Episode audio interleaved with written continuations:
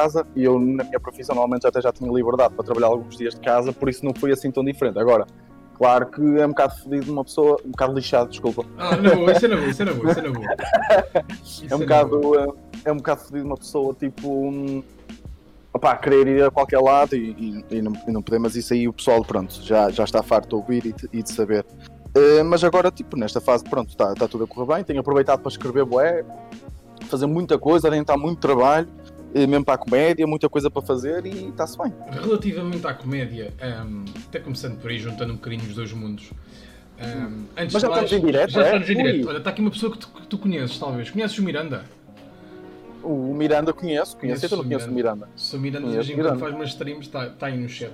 As pessoas já estão a ver a tua yeah. carinha laroca, dizendo assim. Lindo, lindo. Uh, Vitor Sá, comediante uh, da Zona Norte, vamos chamar assim, se dividirmos isto por zonas.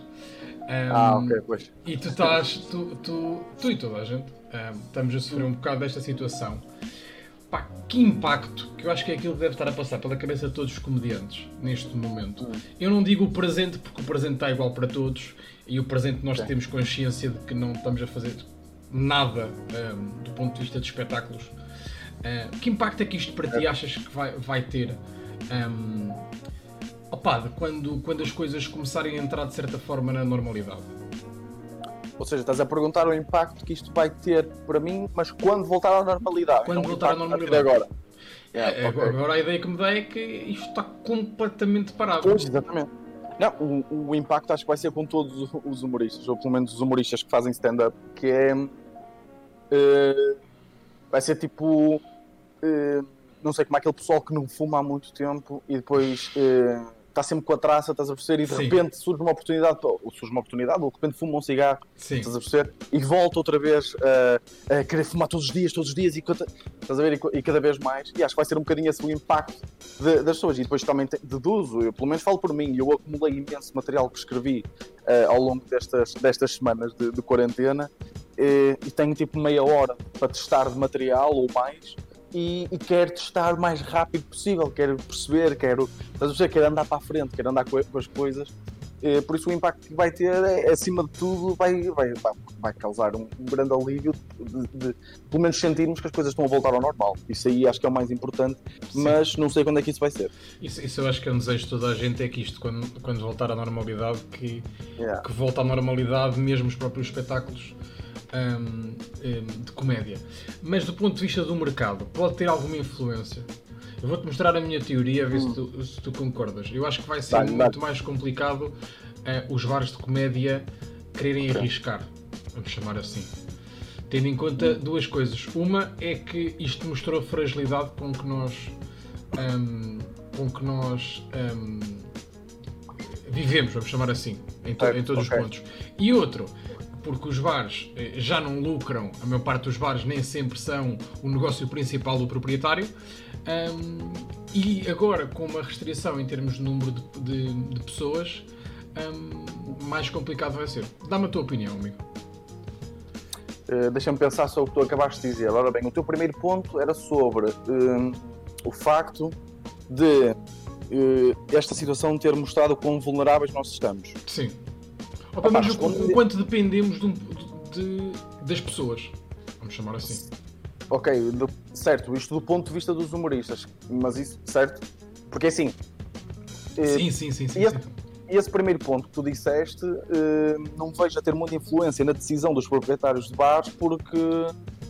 Ou seja, porque senão não se fazia mais nada nunca na vida. Ou seja, estarmos dependentes sempre desta situação e estamos sempre com medo de que isto aconteça, isto vai acontecer sempre, ou, ou isto já tem vindo a acontecer durante, durante anos e anos e, claro. e muito intervalado. Claro. Eu acho que quando isto voltar tudo à normalidade, acho que esse, esse, esse medo vai, vai deixar de, de surgir e acho que as coisas vão surgir naturalmente. Em relação ao teu segundo ponto, que acho que era o que até fazia para mim mais sentido, certo. que era Olha, uh, a questão dos bares, uh, uh, tendo em conta que nem sempre são o negócio, o negócio principal dos proprietários, certo, arriscam muitas vezes em ter noites de comédia que são noites um, que não dão tanto lucro, ou pelo menos dão um lucro diferente, vamos chamar assim. Certo, certo. De que, será que vão arriscar, principalmente quando se espera que possa sair uma lei de restrição do número de pessoas?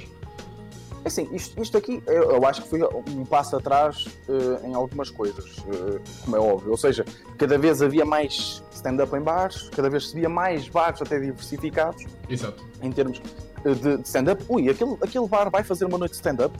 Tipo, Exatamente. Uh, começa a surgir, começou a surgir, isto vai ser um passo atrás. Ou seja, vamos ter que arrancar outra vez. Estás a perceber? Tipo, um bocadinho okay. como no início, vamos ter que arrancar outra vez. Eu não digo como no início, mas vamos ter que vamos, vamos ter várias barreiras em termos de convencer proprietários uh, que ainda não tinham stand-up a fazer.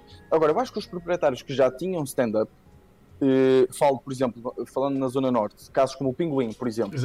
Uh, que já têm as noites de stand-up tão enraizadas na cultura do, do, do bar, elas não vão deixar de haver, certeza absoluta, porque são noites que estão quase sempre cheias, ou, por exemplo, eles tinham arrancado agora com as noites outra vez de stand-up. Sim, há, sim, há muito recente, há pouco tempo. Há pouco tempo. Sim, fizeram tipo, fizeram 3, 4 noites, ou seja, fizeram uh, um mês e tal, e as noites estiveram sempre a abarrotar, sempre cheias, mas tipo, noites de dizer a pessoas para, olha, não cabe mesmo mais ninguém, tem que ficar e não podem vir mais todas as noites, eh, quase todas as noites isso aconteceu, sempre noites cheias.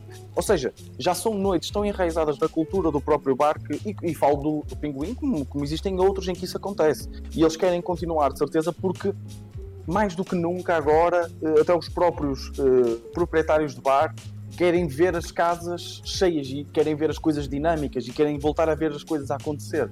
Então, eu, eu é óbvio que eu estou a falar do, do ponto de vista do, do, humorista que quer atuar e que, claro, e, claro. e, que, quer, e que quer sítios. Mas eu, eu vendo do ponto de vista de um proprietário, é óbvio que eu queria estabilizar primeiro, como é óbvio, mas se uh, a cultura do stand-up, ou se já havia stand-up e corria bem, eu okay. acho que vai, eles vão querer continuar, que isso aconteça. Agora, é uma coisa de outra razão. Bares que nunca tiveram stand-up ou que fizeram stand-up tipo uma ou duas vezes, Sim. vai ser muito complicado convencê-los ou retomar uh, a, a, cena. Mas, mas acho que não, é, não vai ser muito, muito, muito preocupante, se, se queres que seja muito sincero. Eu, eu acho que uma coisa que pode jogar a nosso favor. Um, nem a nosso, a nosso, a nosso também, porque sabemos o quão dependentes somos de, certo. de um espaço cheio.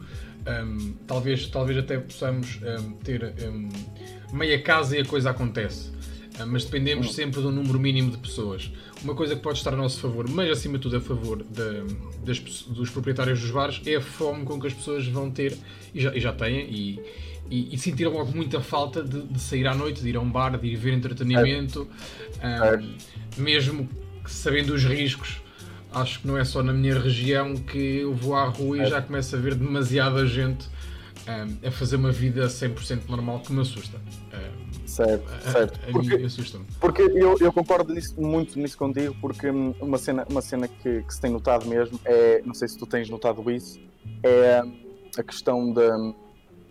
Ou seja, com, com a retoma à normalidade das coisas, o que, o que está a acontecer é que as pessoas gradualmente, o mindset, apesar disso não ser verdade, o mindset vai ser tipo ah, ok, isto já está tudo a voltar ao normal, isto já está claro, tudo claro. a passar, estás a perceber? Claro. O, o, mindset está a ser um bocado esse, e, e, apesar de ser um bocadinho assustador, porque pronto, há sempre a possibilidade de uma segunda vaga e, e, e essas coisas que nós sabemos, é, não deixa de ser uh, isto que está um bocadinho a acontecer. Por exemplo, eu, eu vivo aqui perto de, de Espinho e de Esmoriz, vou lá com alguma frequência, uh, até porque a minha namorada vive lá perto, ou seja, eu vejo o mar e, e, vejo de longe as coisas que estão a acontecer. Claro. E aquilo está completamente ao barrote. Há sítios em, com aglomerados de pessoas ridículos, à frente de tipos de restaurante, tipo, como, mas eu se como se fosse um domingo normal.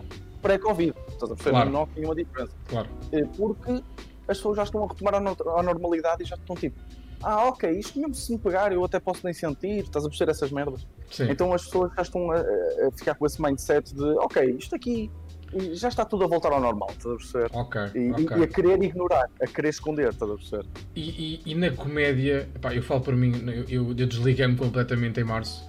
Uh, em hum. termos de bares, principalmente porque o único bar que eu neste momento estava a trabalhar uh, fechou, só abriu esta semana. Uh, já sentiste alguma procura, alguma coisa no sentido positivo? Ou continua tudo parado para ti? ora bem, em termos de eu sentir alguma coisa positiva, em termos de. Assim, nada, porque, porque como isto ainda está tão é fresco, é fresco ainda. Eu acho que ninguém se arriscaria ainda a dizer, a não ser pessoas que têm espetáculos marcados em termos de solos e teatros, claro. e esses sim preocupados com adiamentos e bilhetes e merdas. Agora, hum, em termos de, de, de, sítios onde costumamos mais atuar e, e testar e, e, cenas assim, os bares ainda não houve, acho que para ninguém, ou quase ninguém, abordagens nesse sentido de, olha, vamos começando a pensar se calhar as pessoas que têm os bares, por exemplo, a questão do Pinguim, que é quem tem os bares, eu, eu, normalmente sou mais próximo deles e falo mais com eles, sei que eles nunca deixam de trabalhar e, e, e pensam em alternativas e isso aí. Agora, em termos de sentir alguma coisa de positivo, ainda não. Nós vimos nesta altura, eh, principalmente mal, mal começou, eu não diria se calhar o estado de emergência, mesmo, mesmo antes dessa yeah. altura, eh, vimos os comediantes todos irem parar às redes sociais eh, de uma forma quase constante. Um, não é que eles não estivessem lá, mas pelo menos passou, eu acho que passou a existir um, um pouco um, a preocupação em fazer conteúdo uh, para as redes sociais. Uh, e, e, uma das coisas que, que, que, eu vi, ainda hoje eu estava a falar em stream de manhã sobre isso, foi a necessidade de tentar trazer ao máximo o stand-up para as redes sociais, através de torneios, de coisas desse género. Eu, eu defendi a teoria que é muito complicado uh, pela ausência de público. Um, referi até que muitas vezes nos torneios de onliners que foram, que foram feitos um, que iniciaram um silêncio quase um pouco constrangedor, vamos chamar assim. Não é que a piada claro. seja má, é porque não se ouve rigorosamente nada. Certo. Até que ponto um, esta tentativa de fazer, eh, manter na cabeça das pessoas que existe stand-up através destas plataformas faz sentido? para ti? Assim, para, para mim não, não, faz, não faz sentido, ou seja, eh, eu até houve, houve na altura uma iniciativa que era mais na questão de eh, tipo comediante, ou seja, eram comediantes mais. Acho que era o festival Rir em Casa, já não tenho a certeza. Que esse aí até foi para mim o que, o que acabou por se enquadrar melhor, porquê? Porque houve certos comediantes que conseguiram adaptar à situação, ou seja, não okay. foram para lá fazer eh, stand-up. Tipo, ok, ok eu, eu, eu, eu, os que eu vi, pelo menos, foi, foi tipo mais num sentido de.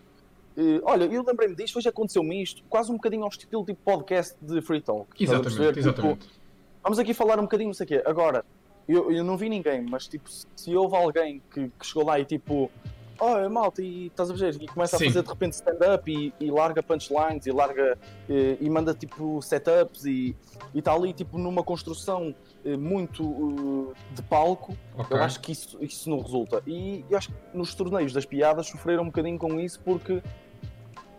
Porquê?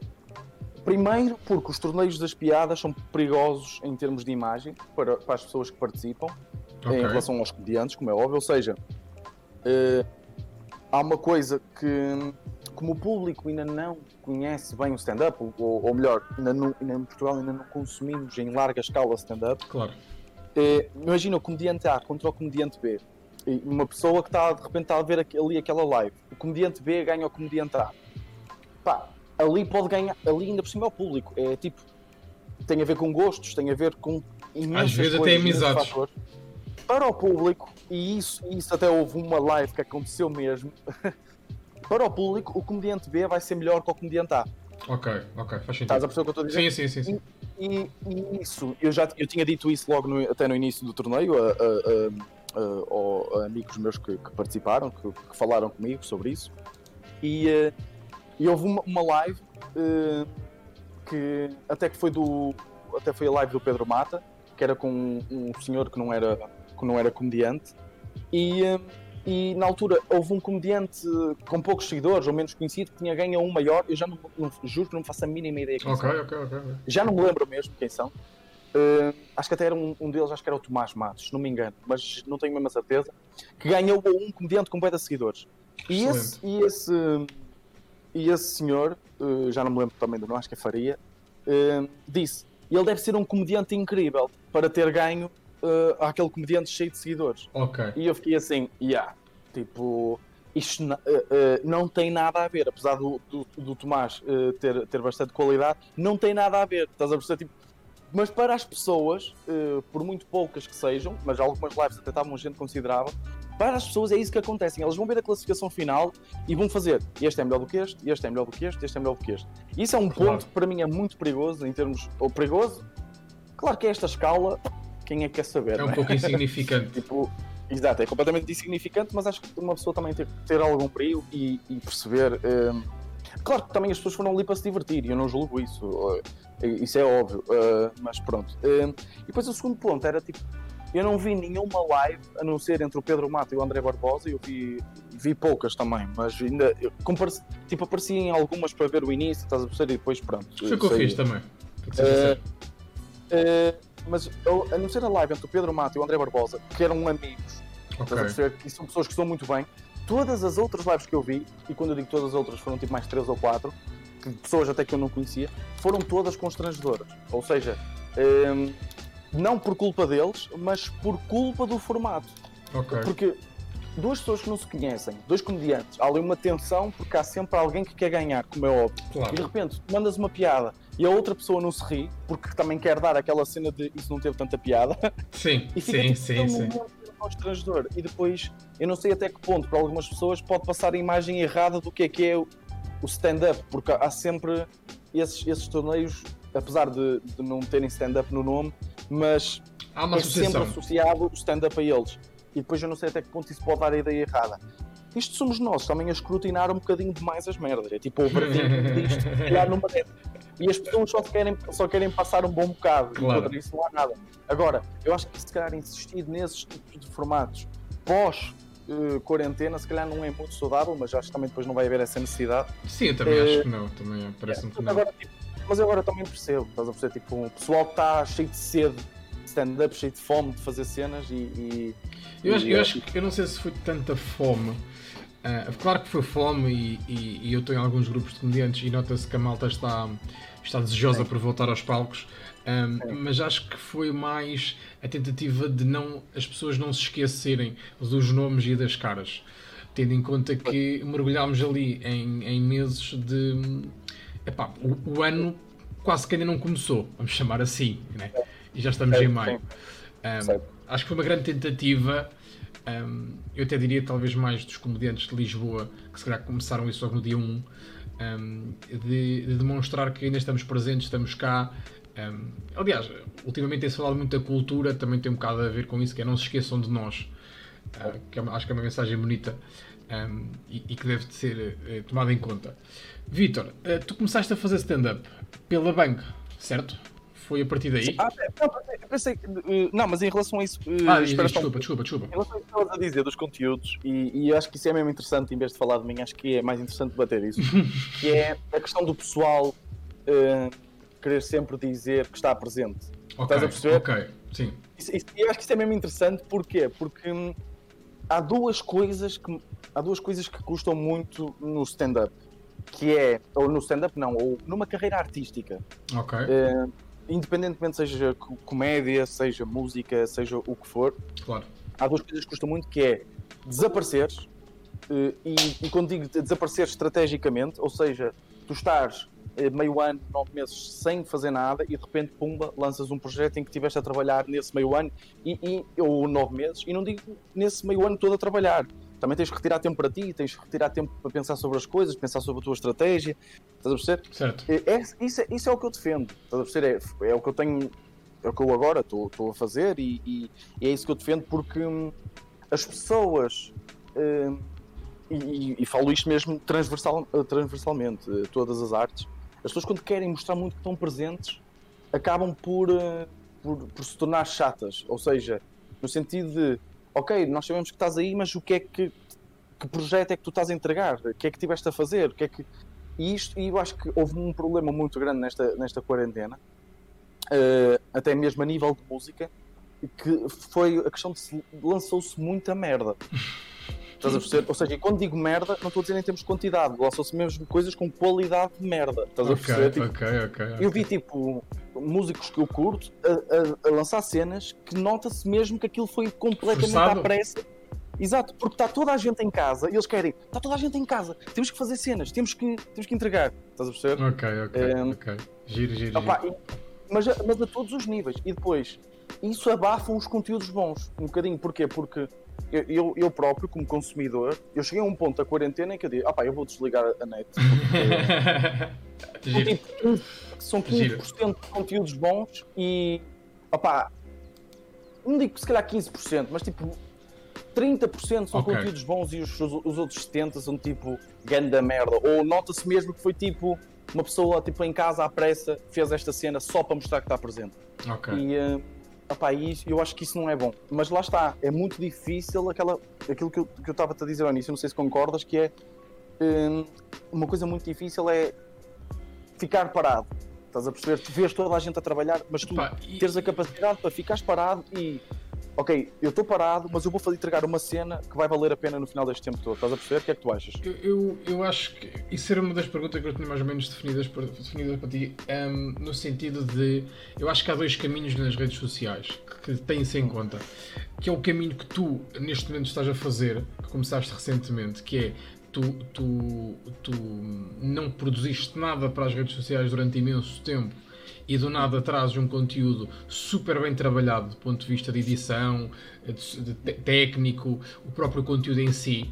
Portanto, eu apareci, tenho aqui a estaca espetada, uh, e depois tens o outro caminho, uh, que nós conhecemos muitos casos, que preferem optar não por tanta uh, qualidade, eu diria, técnica, mas por estar presente duas, três, quatro vezes por semana. Mostrar a cara duas, três, quatro vezes por semana. Eu, sinceramente, não sei qual o caminho. Claro, um, claro. Não sei não dizer. Um e não há um certo, exato.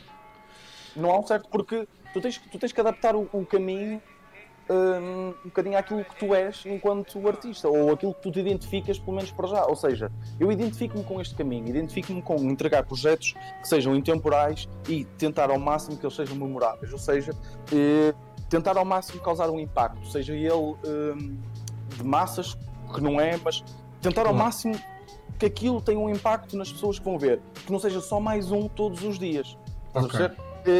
Uh, que não digo que o outro caso seja. Há pessoas que trabalham e fazem conteúdos segunda, quarta, sexta e, e, é, e são conteúdos bons. Uh, e, e, esse é o caminho deles. E, e, normalmente isso tem mais a ver com conteúdos de atualidade, tem mais a ver com, com as coisas que estão a passar no dia e que normalmente geram muito buzz. Isso é uma estratégia, uma estratégia com a qual eu não me identifico e, e também enquanto consumidor eu não consumo, não gosto. Ok. okay. Uh, mas, mas não deixa de ter muita qualidade e, muito, e algumas, como é óbvio, há, há Sim, há, há tudo. tudo. Em tudo há tudo, há, sim. Exatamente. Mas não deixam de ter muita qualidade e não deixa de ser um caminho completamente válido. Agora, é, lá está. É, tem a ver com aquilo que tu te identificas, uh, tem a ver um bocadinho com aquilo que tu queres fazer e com aquilo que tu imaginas para ti a longo prazo, ou médio e longo prazo. Deixa-me deixa apresentar aqui um pouco o que, o que, tu começaste a publicar há duas semanas. Anda, manda, manda. Eu já deixei no Discord. Um, o, o Vitor está a fazer, eu, eu, diria, uma espécie de documentário, vamos chamar assim. Estou, estou sim, é uma série documental. Uma sim, série sim. documental. Uh, onde, onde acompanha um pouco o dia a dia uh, de pessoas ligadas a profissões que normalmente um, não são. Como é que explicar? Um, não passam muito pelos nossos olhos, principalmente nas, nas televisões. Um, são profissões que até algumas já são um pouco, estão um pouco esquecidas. Um, e, tu, e, tu, falavas nisso na questão de preparar um conteúdo com tempo e desaparecer, vamos chamar assim. Para termos uma ideia, quanto tempo é que durou porque nota-se que há muito trabalho de edição por detrás e certamente muitas horas de gravação. Quanto tempo é que demoraste a gravar tudo? Para uma pessoa ter um bocado uma ideia. Uh, eu comecei as gravações em um, outubro do ano passado. Ok. Ou seja, só que depois também temos que ver aqui uma questão que é há muitos uh, back and forward, forward ou seja, há, há, eu tinha uma profissão aí que ainda está em, em banho-maria para gravar, uhum. que eu acho, acho que era incrível, mas está aí.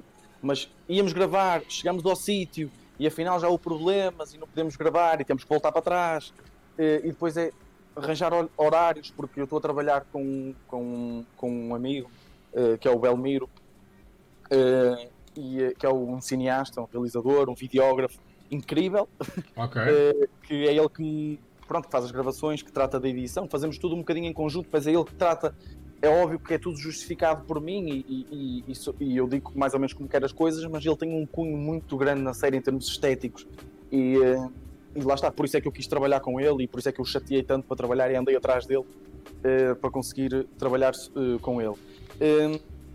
E, para respondendo mais à, à tua pergunta, eh, demora muito tempo a questão de. Ou seja, para tu perceberes, eu gravei o primeiro episódio em outubro e o último foi tipo em fevereiro, eh, março, acho eu, que foi. Eh, eh, já não me lembro qual é que foi na altura, mas isto demora muito em termos de quando tu tens que conciliar com pessoas que trabalham e que, e que não estão propriamente confortáveis com uma câmara.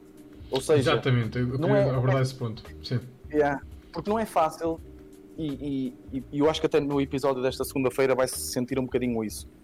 É óbvio que há pessoas que se sentem mais. Este é um conteúdo arriscado na medida em que pode dar merda. Ou seja, eu vou a um sítio, passo lá uma manhã, um dia até, que aconteceu, e chego ao final, tipo, opá, eu acho que nós temos para 5 minutos de conteúdo. Porque as pessoas, tipo, se fosse na América, na América quase todos são atores. Estás a perceber? Okay. É tipo, na América as pessoas veem uma câmera, elas estão super habituadas, porque na América parece que é tudo.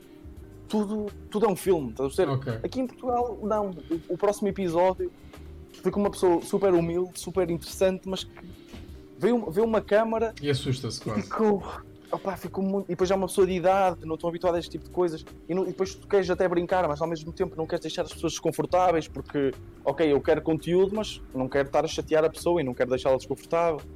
Então isto tudo leva imenso tempo, leva mesmo muito tempo. Mas lá está, é. é vai um pouco pela insistência, tu, tu, tu, no momento desses onde percebes que um conteúdo possa não estar de acordo com como tu queres, acabas por insistir um pouco ou, ou tentas explicar à pessoa uh, que ela tem que fazer um pouco um papel de atriz ou de ator? Ah, não, não, não. não, não exige... Ou seja, eu, eu considerei um bocadinho. Claro que eu estou aqui a tentar também uh, elevá-los, no sentido claro. de. ou as, as, pessoas que participam, tento elevá-los no sentido de. Eu gostei, eu gostei de, de conhecer, ou gostei de, de, a conhecer, ou de o conhecer, e queria mostrar um bocadinho daquilo que faz, e, e acho que seria bom para, para vocês, mas eu também estou a considerar um bocadinho aquilo como um favor que eles me estão a fazer a mim. Claro que sim. Porque isto, no fundo, claro eu é que vou ganhar com isto, em termos de, pronto, de pessoas que curtem e pessoas que fiquem para a próxima, e, e pronto, tem corrido bem nesse sentido. Uh, mas eu nunca disse a ninguém: olha, é assim, está a gravar, vamos tentar aqui fazer umas macacadas. Não. Claro. Pá, foi sempre no sentido de é o que for. Estás a perceber? É tipo, se eu sentir que a pessoa está para isso, ok. Se eu não sentir, eu tento ser um bocadinho mais calmo. O episódio desta semana vai ser um exemplo disso. Por exemplo, por não é, nada é por acaso do, do, que eu estou a publicar. Ou seja, o episódio da semana anterior provavelmente é dos episódios mais engraçados, se não o mais engraçado de toda a série, que é com um chofer de táxi que é uma pessoa que está super à vontade com a câmara e fala okay. completamente à vontade e, e, e manda umas caralhadas e, e, eu até publiquei um glossário eh, de expressões que ele usa que são expressões muito típicas eh, que, ele, que ele, algumas ele inventou. Eh, e, e agora este episódio desta semana é completamente o oposto estás a perceber? é o, completamente o reverso da medalha. E eu acho que isso também é muito interessante nesta série é perceber que não somos todos iguais e podemos calhar todos em qualquer coisa e, e pronto, e foi também isso um bocadinho que eu, que eu quis passar. Mas, mas yeah, leva, isto leva imenso tempo. Isto... E depois era o que eu estava a tentar dizer até agora, que é, custa tu estás, tipo, eu quero entregar, eu quero perceber a reação das pessoas, eu quero surpreender as pessoas, mas ao mesmo tempo teres calma, uh, pensa, não, é preferível demorar mais tempo, mas vamos fazer uma cena do caralho, estás a perceber? Ok, faz fazer... E, e tu de certeza já sentiste isso, que é nós temos muita urgência em entregar conteúdo. Não sei se tu sentes isso. Sim, acho que há, acho que há os comediantes, principalmente quando vêm para a, inter, yeah. para a internet e, e, percebem a importância que ela tem, um, yeah. eu, falo por mim, tentam disparar um pouco para cada lado para ver onde é que acertam. Exatamente. Um, e acho que o próprio o YouTube, com a dimensão que tem, um, com a quantidade de faixas etárias, a quantidade de conteúdos que tu podes fazer dentro do YouTube, um, ehm, o facto de poderes colocar a qualquer hora, uh, ainda, é, ainda é maior a quantidade de opções que tens. Portanto, há, há uma, há uma dificuldade em apontar para o sítio certo. Pois, mas lá está, mas, eu, mas é por isso é que eu sou defensor de tu ficares, tu, tu desapareceres, porque esse desaparecimento implica muitas coisas, implica o teu cultivo, uh, ou seja, implica tu ires ler, ires, ires, ires investigar outras coisas, ires ver séries, ver filmes, ver merdas indie, consumir muita música, consumir de todo tipo, e isso vai-te alargar o teu conhecimento e vai-te dar, uh, vai-te dar um leque claro. de ideias. E tu, depois tu metes essas ideias num papel e percebes, ok, eu não tenho a logística para fazer isto, mas seria altamente, vou guardar para, para o futuro. Eu não tenho, eu tenho neste momento a logística para isto, mas acho que esteticamente poderia não ser giro. Uh, vamos apostar nisto, ou vamos apostar nisto, ok, bora, bora apostar nisto, e bora fazer, bora claro, trabalhar. Claro. E depois tu chegas e entregas uma cena que, claro que é subjetivo e há gostos, mas ninguém pode chegar ao pé da minha série e dizer pá, isso foi feito às três pancadas. Podem okay. dizer isso é uma merda, podem dizer eu não gosto, eh, podem dizer mil e uma coisas. A única coisa que é um facto que não podem dizer é isso foi feito às três pancadas. Não. Claro. E isso eu acho que é um, grande, um dos grandes problemas que é se vê, e nesta quarentena isso veio tudo à tona. Foi tipo, sim, sim, só viu-se em casa sem fazer nada e valeu tudo. Mas é que tipo, valeu mesmo tudo. E ainda por cima com o TikTok foi foi, claro. Porque há cenas fixas no TikTok, atenção. Só que lá está, são para 15%. Estás a perceber? Os outros 85% é tipo. É quase comum a toda a gente. Exatamente, opá, e uh, por isso é que eu sou defensor um bocadinho desta, desta estratégia. Não, Quando não... tu dizes desaparecer, uh, eu, eu, tinha, eu tinha tido uma. A primeira vez que tu disseste isso aqui, eu pensei um, no ponto de vista de tentar criar um pouco de desejo no público, mas dá-me a ideia que é mais com o objetivo de tu próprio e estudar, vamos chamar assim. Sim, um... o tu, exatamente. O que tu estás a dizer faz todo o sentido, ou seja, quem cria desejo no público são outros gajos. Claro. Estás a perceber? Sim, sim, sim. Ninguém, ou seja, ninguém está à espera de nada de mim. Okay. Eu já, já disse isto várias vezes. Claro que agora chegou algum pessoal, tive pessoal muito fixe a mandar mensagem, a dar-nos parabéns, pessoal que eu não conheço, pessoal de todo o lado. Uh, chegou muito pessoal e, e, e, até tive comentários a dizer estou para ver o que é que vem a seguir. Claro. Mas os números acabam por ser irrisórios uh, comparativamente àquilo que de facto as pessoas esperam de mim. Ninguém está à espera de nada de mim, de nós. Estás a perceber? Claro. De, sim, de, deste, deste, pessoal aqui mais este, ninguém está nada. Ninguém está. E mesmo de alguns, tipo, mais. Ou seja, com, com, mais. Exatamente, com mais relevância, ninguém está à espera de nada deles. O pessoal está-se a cagar para nós. Estás a perceber? O pessoal quer é saber tipo, o que aparece no feed. Estás a perceber? É. Ninguém. Ou seja, e, eu vou deixar de publicar daqui a publicar no Insta, vou lançar outro projeto, mas vai ser uma coisa um bocadinho. vai ser um podcast. Um, não, não, vai ser, não vou sobrecarregar as redes, mas ninguém vai estar em dezembro deste ano uh, a, fazer, a fazer scroll no Instagram e a dizer: Epá, o Vitor já não publica nada há três meses. não, completamente a cagar. Então é usar claro, no nosso caso, há casos em que as pessoas de facto esperam e quando essas pessoas lançam uma coisa, vai toda a gente ver. Mas lá está, é o caminho. Estás a? É ao ano, uh, ou quem sabe este ano, provavelmente não, porque vai ter um bocadinho a ver com, com, com stand-up e assim, mas meu próximo projeto vai, vai, vai provavelmente nascer para o ano. Aí, ok, está aqui o meu próximo projeto. E as pessoas já estão a ver, ok, este gajo todos os anos lança uma cena com pés e cabeça. Okay. E vai chegando, vão chegando pessoas, estás a perceber? E tu vais começando a construir aqui um bocadinho a tua casa. Vais começando... Não tens receio, um, por exemplo, quando, quando falamos de um comediante grande que usa essa estratégia, até acaba por criar um bocado aquela conversa de café de epá, já viste que o Salvador Martinha já não, já não traz nada há dois meses. E parece que há ali um desejo que se cria constantemente até sair algo. Parece que é quase um alívio. Claro. Não tens claro. medo de, tendo em conta que nós não somos muito grandes, de cairmos no, no esquecimento? Não, um... não. Não, eu acho que esse, esse, é o menor dos meus medos, porque nós já estamos no esquecimento. Ok, ok, ok. Tipo, tu não podes cair no esquecimento quando nem sequer nunca se lembraram mas, de Mas imagina, uma fatia do bolo do Salvador Martinha é uma fatia muito grande. Uma fatia sim, do nosso bolo. Diferente. Sim, sim, sim, sim. Uma, uma fatia uh, do nosso bolo é muito mais pequena, mas é quase tão importante. Estás a ver? Um, hum. não, não tens um pouco esse receio? E, eu, seja... vou-te, eu vou-te explicar porque é que eu penso nisto. Penso nisto um, em virtude daquilo que falámos há pouco, de ou ir para um lado e fazer uh, um conteúdo por ano, ou ir por outro e constantemente estar a demonstrar que eu ainda estou vivo. Um, eu uh, defendo o mesmo que tu, que tu, quando dizes que a malta às vezes cansa-se. Defendo. Certo, certo, certo, certo.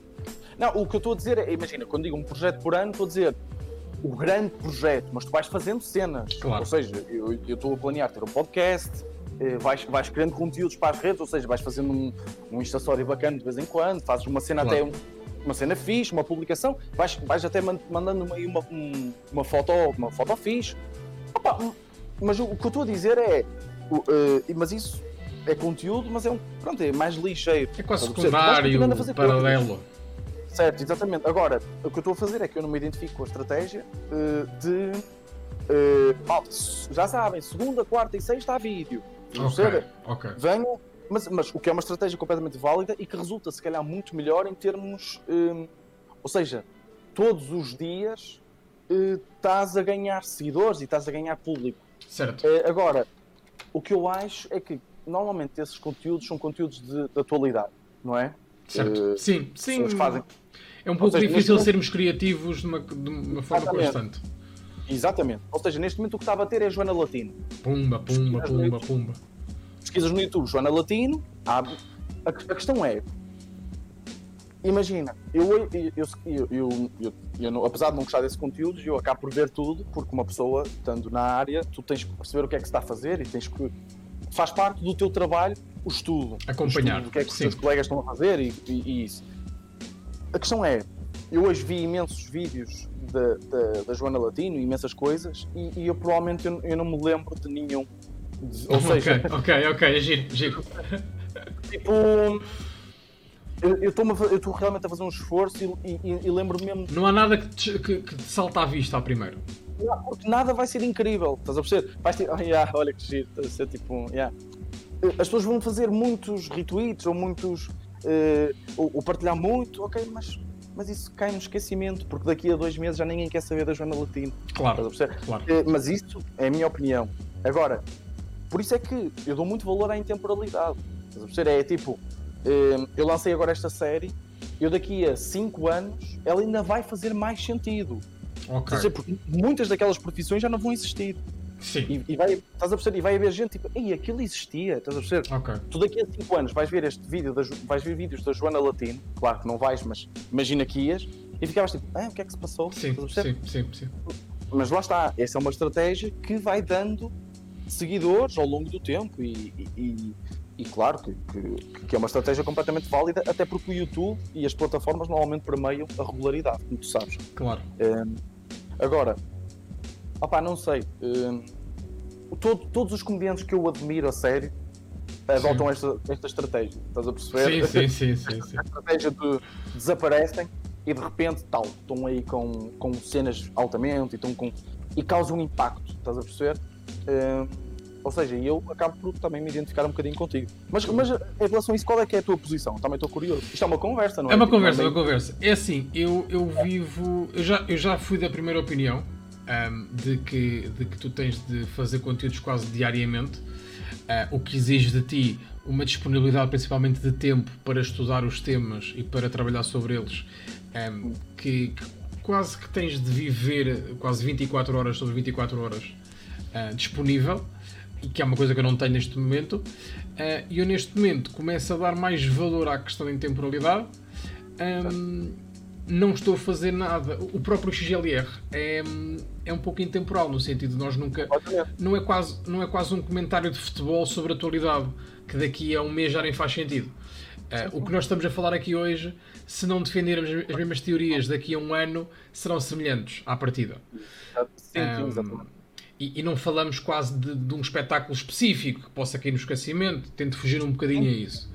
Uh, em relação à Twitch, que é uma coisa muito recente, só, só comecei em, em dezembro, no início de dezembro, um, acaba por fugir um bocadinho para aquela ideia de estar cá todos os dias, um, mas ao mesmo tempo gosto de olhar, como tu estavas a dizer há pouco, como se fosse uma foto para o Instagram. Isto é, é, é algo que acompanha. Uh, Sim, é tipo, a Twitch eu acho que é uma cena muito fixe em termos de. Apesar de eu achar que provavelmente o público que está na Twitch não é. Ou seja, o público que está na Twitch é um público muito específico, normalmente. Ou seja, são pessoas que também com sentidos de humor muito apurados e normalmente muito ativas no chat, apesar de não serem todos. Eh, e eu acho isso muito interessante ir buscar esse público também.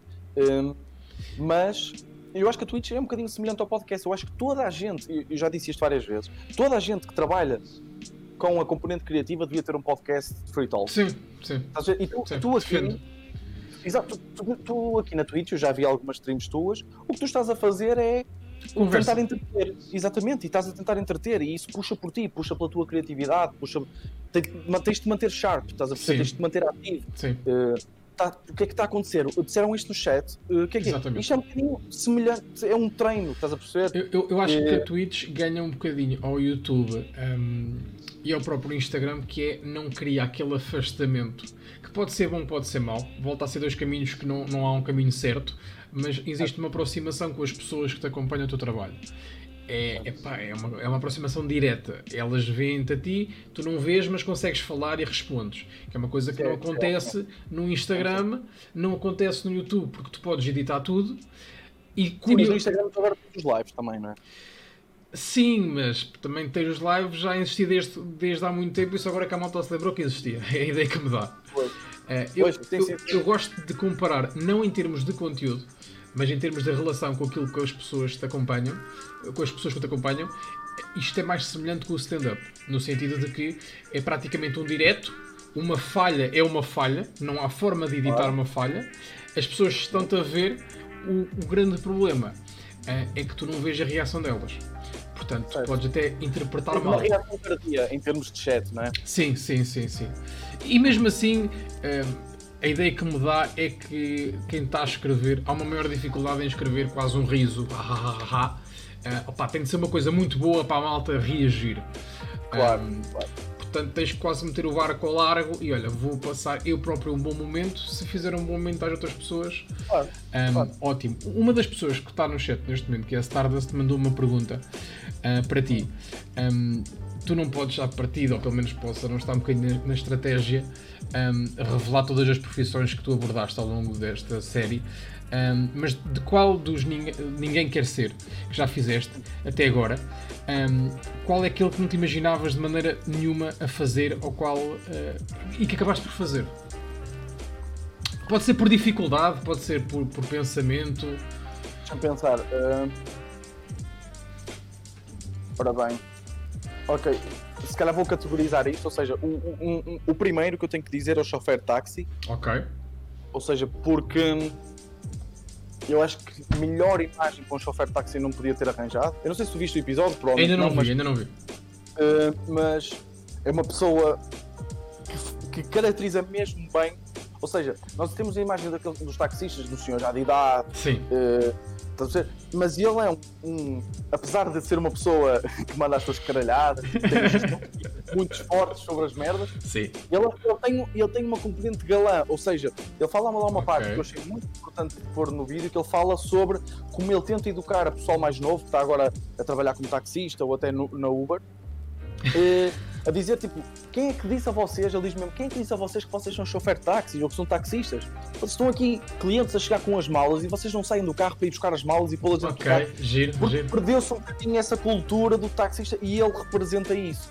E, e- e eu nunca pensei conseguir vir arranjar uma pessoa tão perfeita para o cargo, e ainda para mais porque ele é pai de um grande amigo meu. Ah, Eh, ok. e, eh, ou seja, foi tipo. Isto começou como, ei, ó Fábio, porque eu já conhecia o pai, o pai Ok. dele e, e acabei de agora de dizer o nome da pessoa, mas que se boa, só na para boa. o computador a carregar. Dá-lhe, dá-lhe, dá-lhe. Eh, mas, mas eu disse, ei pá, era brutal era gravar com o teu pai, porque eu já conhecia a peça. lindo, lindo, E lindo. ele, e ele assim, opá, opá, eu posso lhe dizer, estás a perceber? E, e fica a cena no ar, estás a perceber? e de repente chega-me ele no dia seguinte, olha, ele alinha. E eu, alinha? Ora bem, per- perdi o Sr. Vitor. Perdi o Sr. Vitor. Perdi o Sr. Vitor. Malta do chat, estão-me a ouvir? Digam-me se a malta do chat também está-me a ouvir. Ahm, Deixem-me aqui voltar a tentar contactar com o Sr. Vitor. Deixa cá ver. Sr. Vitor? Estás-me a ouvir? Não me está a ouvir. Estás-me a ouvir, amigo? Estou, Estás? agora estou. O Estás? que é que se passou? Não sei, foi a tua net, acho eu. A minha não foi, a malta do chat continuou. Ok, ok, ok. Mas diz-me, já, diz-me. está, já, já me estão a ouvir bem? Estamos, estamos, estamos. Ok, foda-se, desculpa lá. Na boa, na boa, Não sei o que é que se passou. Na boa, na boa, massa. Hum, pronto. hum, e outra profissão foi a guarda de passagem de nível. Ok. Ou seja, eu nem, sequer, eu nem sequer sabia que se chamava assim, e no episódio eu mostro isso. eh, que é, um- é uma profissão que vai mesmo, eu digo, nos próximos 2, 3 anos entrar em completa extinção. A dona Ana, com quem eu gravei nesse, nesse esse episódio, já não trabalha lá. Eh, e foi uma profissão que também surgiu um bocadinho de sugestão da minha namorada. ok. Foi tipo. olha, e aquelas pessoas que estão ali ainda a dar, a abrir e a fechar as cancelas? E eu, ei, ah. Então foi, eu não sei se, se isso se percebe no vídeo, mas quando eu abordo a senhora, porque eu já Sim. tinha ido lá, Sim. eu disse, ah, eu estou a gravar um documentário, e estás a imaginar uma senhora já com uma idade, tipo, ah, que é um documentário, mas o que é que tu queres, caralho? Sim. E de repente, pronto, eu, eu, então eu sábado apareço aqui, e ela tipo, está bem, está bem, mas tipo, nunca vai aparecer. Okay. E no sábado, chego lá eu, eh, de mala às costas, com uma mala com os acessórios todos do Belmiro, da câmara, o Belmiro já de câmara, estás a perceber aquelas câmaras de cinema, sim, a sim. chegar lá e ela tipo, o que, é, que, é que você quer? estás a perceber? e eu tipo, então caralho, o que é que nós temos convidar? Opa, mas, mas é o desafio acaba por ser giro nesse sentido. Já agora, foram, foram dois episódios fáceis de gravar, eh, em termos de tempo, ou não? Foram, estes dois foram, ou seja, foram fáceis porque hum, o, o, do guarda de passagem de nível nós tivemos um desafio muito grande que foi o barulho. Ou okay. seja, como aquilo está continuamente de trim, trim, estás a perceber? Da cena do comboio a chegar. Certo. Houve muitas coisas que nós tivemos que cortar e que eram mesmo muito interessantes de se ouvir. Um, nós, mas tivemos que cortar e o maior desafio nesse episódio foi esse. Mas em termos de comunicação com, com a Dona Ana foi super simples. Uh, apesar dela, tipo, ela, ela basicamente não se cala, estás a perceber? Ela tipo, ela estava a falar connosco eh, sobre, imagina, sobre ela gostar do negócio, ela saía daquela casinha, ia abrir a cancela, não parava de falar e chegou a, a falar de alheiras.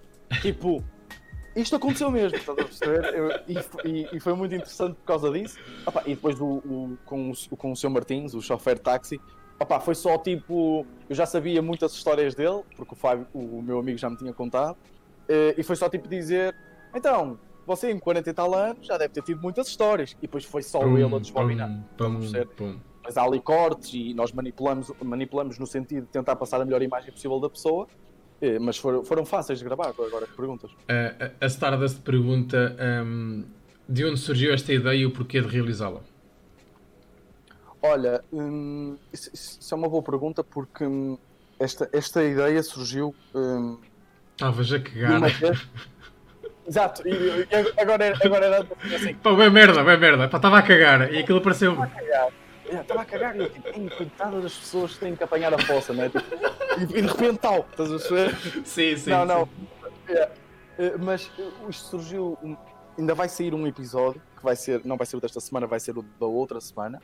E foi, foi quando eu fui recorrer a esse serviço, para não querer revelar qual é a previsão, quando eu fui recorrer a esse serviço, era um tipo de serviço que eu que eu estou à espera que cumpram, mas não estou à espera de ser super bem tratado e não estou à espera de que as expectativas tipo eh, fiquem muito superadas, porque é um serviço tu, banal do meu dia a dia. Foste às putas. Eh, não. Eu chego lá e a pessoa que me vem falar, que era o dono do negócio, que vai ser a pessoa, okay. com, a pessoa com quem eu gravei, tipo, faz-me uma descrição completamente pormenorizada de tudo o que aconteceu.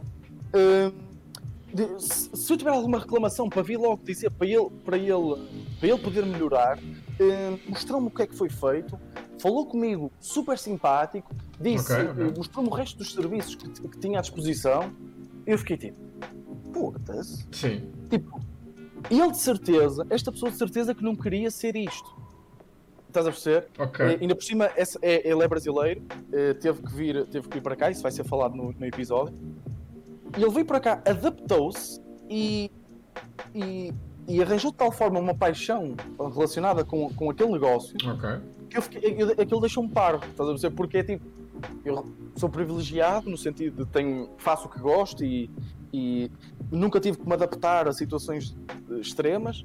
E eu vejo esta pessoa que de repente podia, tinha tudo à partida para ser infeliz e conseguiu transformar toda a vida numa cena mesmo fixe e tem ali, eh, ele contrata assim pessoas também normalmente em dificuldade e, eh, e, e aquilo deixa-me mesmo pensativo e lá está. E eu tinha, estava a meio do meu retiro, ou melhor, ia começar o meu retiro espiritual de redes, estás a perceber? tipo, ia começar. Eu tenho que lançar um projeto para o ano, tem que ser bacana. E aquilo aconteceu-me entretanto. Hum, e eu fiquei tipo, fogo, isto era mesmo fixe produzir alguma coisa relacionada com este tipo de pessoas, pessoas que são aquilo que ninguém quer ser. Ok. E, okay. Uh, e tive esta ideia, apontei literalmente esta frase. E, e, e eh, então tive a ideia de vamos falar com pessoas que, que têm profissões menosprezadas ou consideradas menos nobres ou o que seja, whatever. Certo. Falei com o Belmiro, o Belmiro disse: opa, e se chamasse mesmo Ninguém Quer Ser? Eu, opa, está-se bem. Siga a partir daí. Fomos tendo ideias de profissões, algumas logisticamente não davam, outras não davam porque as pessoas não estavam disponíveis. Fomos tendo, opa, e está aí, está aí a sair. Só, uh... só fazer uma pergunta por curiosidade. Uh, qual destes episódios foi mais longe de gravar? Em longe em termos de distância, de distância? Da, tua, da tua casa. Deixa-me pensar, ora bem. O primeiro, o primeiro qual foi? O primeiro foi a Dona Ana, que é São Félix, é relativamente perto. O segundo foi o Apicultor, também é relativamente perto. O terceiro foi o São Martins, que é em Gaia, mais ou menos. O quarto é perto. O quinto. O mais longe foi do São Martins, que foi para, para Gaia. Sabes que isto também foi um bocadinho tipo. Eu lembrava. próximo. O, o, o, processo foi tipo: eu lembro, vou-me lembrar de profissões. E depois eu tenho um pai que ou, ou, tu precisas tipo, de arranjar uma sanita e ele tem um amigo que arranja sanitas. Lindo, lindo. Estás a perceber? Então é tipo, ei meu pai, tu por acaso não conheces ninguém que faça isto? E ele, conheço, toma aqui o número de telemóvel. E eu, estou, olha, eu sou o filho do seu Manuel. Torna tudo mais pá. A? É, a, a, ideia do apicultor, do segundo episódio, foi dele. Imagina, o meu pai conhece apicultores. O meu pai foi curticeiro a vida pois, toda. Pois, eu estava a pensar nisso, quem é que podia conhecer o apicultor? Yeah, e ela tipo, olha, eu conheço, eu conheço aquele senhor que ele é apicultor, até com o filho, até podias ter uma cena pai e filho. E eu, perfeito, é isso, dá-me o número, siga. Deixa-me uh... deixa acrescentar aqui uma pergunta do Miranda. Um, conseguiste dormir na noite antes do episódio da apicultura? Epá, isso. eu, eu, tentei não transparecer muito isso no vídeo porque. Hum, ou seja, claro que o conteúdo é meu, mas eu tento que o foco seja a pessoa, ou seja, sou um okay. bocadinho o host do okay, conteúdo, okay. como os outros de stand-up, estás a perceber? Sim, sim, sim. sim. Ali, mas as estrelas são as outras pessoas. Eu tento acrescentar cenas, mas ok. E, e, e isso não transpareceu muito no vídeo do apicultor, uh, mas eu estava mesmo todo borrado. uh, eu, no, na noite anterior andei a ver vídeos, eu disse isso, mas disse ao Belmir para não pôr, porque já tinha passado muita imagem de estar com medo, uh, então não queria sobrecarregar com isso. Um, eu andei a ver vídeos da apicultura e, e cenas que se podem fazer quando se é picado, porque eu não sei se sou alérgico, estás a perceber? E as pessoas são alérgicas, e no vídeo a senhora, uma senhora lá que aparece com uma. Com uma uma, com uma, uma, vacina? Com uma seringa, uma seringa, para tu, caso sejas picado, e eles estavam sempre a dizer: Isso não é preciso, isso não é preciso. Mas eu escondi aquela merda e levei. E depois até aparece no vídeo a dizer: Olha, isto, é, isto para mim é o mais importante. Eu estava mesmo todo borrado. Um, e depois a questão é: no vídeo, às, eu, eu, eu no vídeo é que vejo, fosse, não estavam assim tantas, ou seja, estavam boas abelhas, mas tipo, eu quando estava lá, eu estava tipo, eu pensei que estava completamente cercado de abelhas. Porque elas tentam e tu estás com, com, aquilo, e elas tentam, elas batem certo. No, na, rede. na cena e tentam entrar, e depois tu sentes tipo elas a bater-te aqui, a tentar te picar, e aquilo é mesmo muito estressante. E por isso é que foi um, um vídeo difícil de gravar em termos de conteúdo, porque eu não estava com cabeça para brincadeiras. Eu estava com cabeça para me pôr no caralho. e, e, e, pronto, e acabou por ser giro na mesma. A Stardust pergunta quanto tempo é que ficaste a cheirar a fumo. Ah, eh, fiquei, fiquei bué da tempo. O carro, o pior foi o carro. O carro ficou bué da tempo a cheirar a fumo. tipo, porque, porque aquilo é um fumo que é feito com uma vegetação, um, com uma vegetação que ele encontra lá. Ou seja, okay. fica um fumo branco, fica um fumo branco e, é, e ele e deita muito cheiro. Okay, uh. Pega-se mesmo à roupa. E, uh, e então depois eu a conduzir, a andar, e depois eu tive que levar o Belmir e andei muito tempo no carro. O carro ficou a cheirar a fumo durante o da tempo. Ok. Deixa-me passar aqui um pouco uh, de regresso ao stand-up. Um, tu, tu foste organizador e ainda és, suponho eu, uh, de noites de comédia uh, no Cirac. Um, eu penso que começaste na Bang. Fala-me um pouco do teu, do teu percurso no stand-up, para, para, contextualizar um pouco. Ora, começando aí, eu comecei na Bang, ou seja, foi, como é que tirou o som esta merda? Vocês estão a ouvir algum som? Não, Porque eu tô, não mas não te preocupes, não te preocupes, não te preocupes. Uh, ou seja, uh, eu comecei na Bang uh, porque eu já há muitos anos que dizia que queria fazer um workshop de comédia. Ou seja, eu sempre tive uma inclinação para, pronto, para, para primeiro para ser um bocadinho o centro das atenções, sempre foi um defeito meu, porque eu acho que. É um defeito ou uma virtude? Yeah, estás a perceber, tipo, todos nós que, que, temos a capacidade para subir um palco, fazer as pessoas rir, gostamos dali de ser. Gostamos sempre um bocadinho de ser o centro das atenções. Sim, sim, sim, e, sim concordo. E as, pessoas, e as pessoas negam muitas vezes, mas mesmo em grupo de amigos, nós sentimos aquela pressãozinha de sermos nós tipo, uou, estás sim, a perceber? Sim, sim, sim, Mas engraçados, bora, bora, estás a perceber? Um, e, e, e, sentimos às vezes um bocadinho de inveja quando um gajo que não é comediante e está tá a ser o centro das atenções e está a ser boa engraçado, estás a perceber? E nós tipo, epá, mas eu é que sou comediante então, estás a ver? nós temos todos esse, esse bichinho em nós. Um, e eu sempre tive esse, esse bichinho e a minha namorada um, uma vez disse, olha, está a ver agora um curso de, de stand-up uh, no Porto. Isto foi tipo uma sexta-feira à tarde. Ok. Uh, e o curso começava sexta-feira à noite, nessa sexta à noite. Foi. E eu tipo, eu tipo, olha, siga. Uh, liguei para lá, inscrevi, fui. Acabei por não aprender, a, a aproveitar grande parte do curso porque eu jogava futebol. Ou seja, eu sábado de manhã, sábado todo o dia não pude ir. e domingo de manhã também não. exatamente. Foi uma cena assim. Exato. Deixa-me só fazer aqui uma parte. Este e, homem era central do Lourosa. Okay. Exatamente. Mar... Central do Luís Lourosa. Foi responsável por marcar uma arega. Ok? Exatamente. Para, para vermos o gabarito do homem. Quanto é que ficou esse jogo? Só assim, uma partezinha. Fomos a, fomos a prolongamento. Eu não Ui! Eu, eu, não marquei porque estive no banco. Ah, ok. Foi onde eu passei a maior parte do tempo enquanto carreira de jogador. lindo, lindo, lindo, lindo, lindo, lindo. Mas continua, continua. Eh, mas fomos a prolongamento e depois perdemos. Uh, eles, marcaram, eles ganharam 2-0 no prolongamento. Uh, okay. Foi para a Taça de Portugal. Pronto. e, e fui. Epá, eu não aproveitei grande coisa, estava todo borrado porque nós tínhamos que escrever 5 minutos de texto. Certo. Então eu, escrevi, eu, eu nesse jogo, eu nunca mais me esqueço, nesse jogo desci de divisão, uh, nesse dia. Uh, foi no dia, porque eu fui uh, jogar a Lisboa, imagina. Então, eu fui a escrever 5 minutos para lá okay. e depois para cá. Estás a perceber? E eu estava tipo, eu não sei, eu não sei escrever, supostamente aquele workshop ia-nos dar dicas de escrita, perceber? E eu não aproveitei grande parte de, das cenas. Lindo. Uh, então eu tipo, ok, eu, eu sempre fui um gajo de apontar cenas, uh, mesmo antes de, de comédia, ou seja, tipo, dá, dá 3 anos para cá, eu faço comédia há um ano e meio, dá 3 anos para cá e eu sempre apontei cenas. E certo. via uma cena curtia e eu, ei, que ângulo giro. E apontava, porque eu sempre okay. gostei de comédia e essas merdas. Então fui a esse, essas anotações e comecei. Comecei a escrever e comecei. Opa, e, eh, e depois atuei, que, que, que, eu agora acho que foi uma merda, foi, foi mesmo muito mal. Somos todos, mas, legal, de somos todos. Yeah, mas em, em termos de reação foi, foi fixe e, e, e, tu, por muito, por muito merda que sejas, uh, resultando, ficas sempre com o bichinho.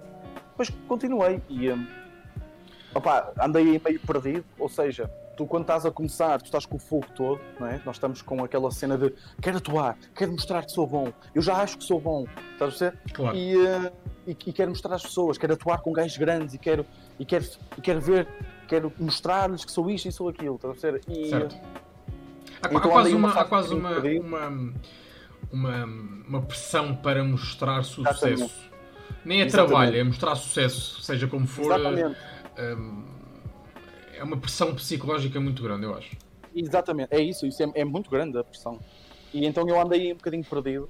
Um, e, e, mas pronto, atuei bastante até para, para primeiro ano, atuei, atuei bastante vezes, fiz muitos open mics, aparecia muitos cartazes, fiz muita cena. Organizei o Festival de Comédia do Cirac, que foi uma cena fixe que me, que me cruzou com pessoas que eu admiro muito no meio. Eu, é, eu, eu.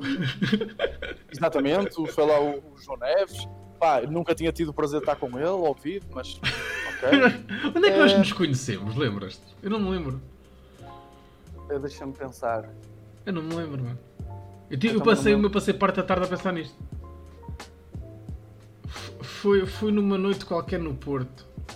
Eu acho que foi, nós conhecemos. Não foi no, no Enjoy It. Exatamente! Foi, foi isso mesmo. Foi no Enjoy It. Foi. Foste fazer um open mic e eu também fui fazer um open mic. Pois e, foi, tu levaste a tua namorada, eu lembro, já sei, já sei, já sei. Já sei Exatamente. Já sei, já sei, e, e, e, estivemos a falar um bocadinho e foi aí que tu me falaste do, do, do XLR. Já na altura já tinha o XLR. Já, o XLR. já, já. Foi no Enjoy e eu, e eu, ah, olha, ok, então. E depois comecei a ouvir. Foi aí que nos conhecemos, já. Pois foi, pois foi, pois foi. Mas, mas já, eu andei aí.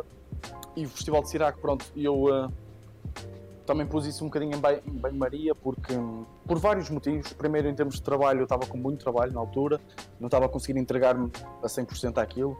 E depois também eu queria, lá está, queria parar um bocadinho. Uh, e porque o, Festival de Cirar, como tu deves imaginar, com aquele tipo de nomes, é uma coisa organizada com muita antecedência. Claro. É, um festival que comece em janeiro, a primeira data, nós costumamos, nós em setembro do ano anterior já estamos a organizar.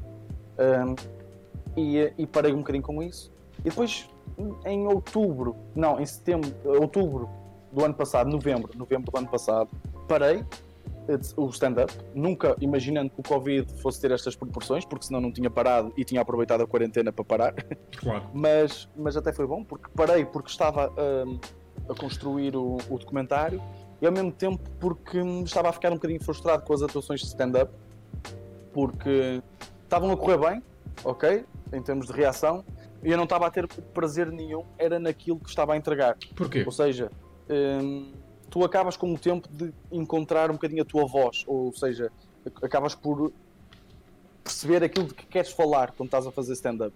Ok. E, e eu, nesse tempo que me retirei, uh, voltei a escrever, escrevi, escrevi, escrevi, e comecei, ah, ok, isto é óbvio que tu, tu cansas de material, mas neste caso não foi cansar de material. Eu não me estava mesmo era identificar com o material. Okay. Com algum material. Pai, metade do material que eu estava a fazer resultava, mas eu era tipo, isto aqui não é diferente o suficiente, não é inovador, não é fresh o suficiente okay. para eu continuar a fazer isto. Não é isto que eu quero. Um, okay, então retirei-me, escrevi.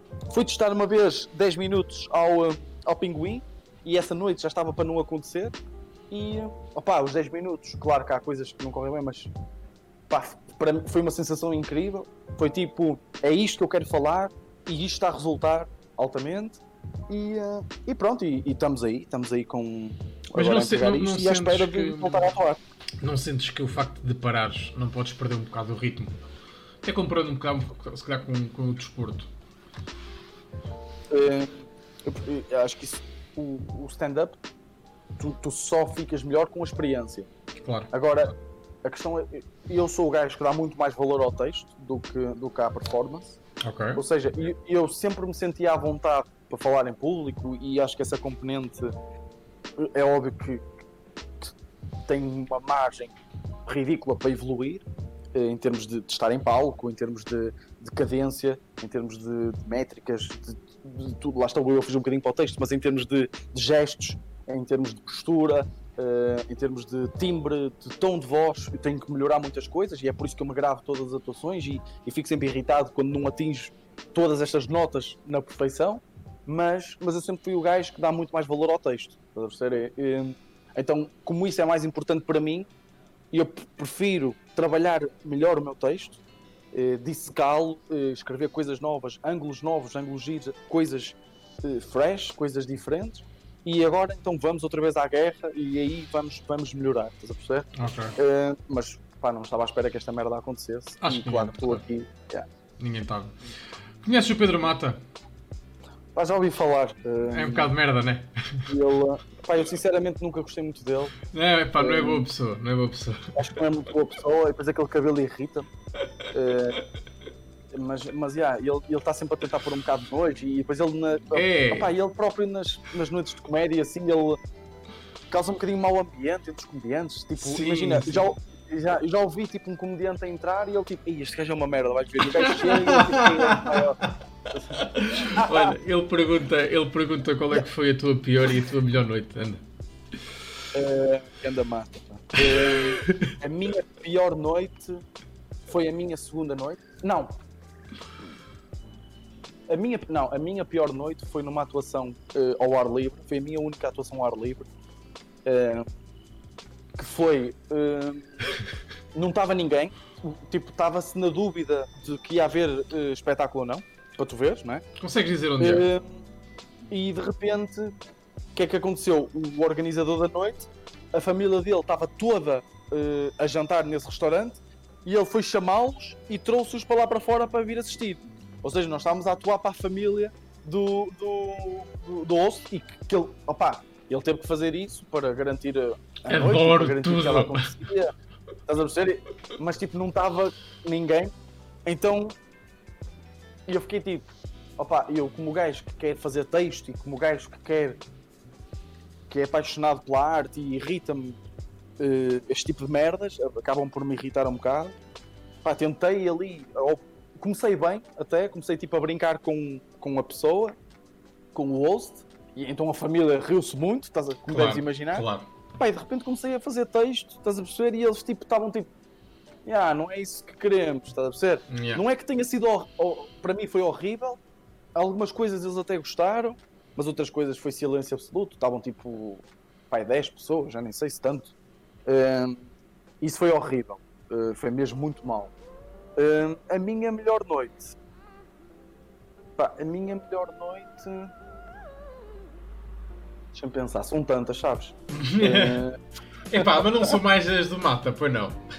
Que é? O Mata é do caralho, não é? O Mata, pá. Isto é um espaço público, eu posso passar por difamação. Olha, ainda bem, das minhas melhores noites foi, foi sempre com mata também. É para uh, estar presente.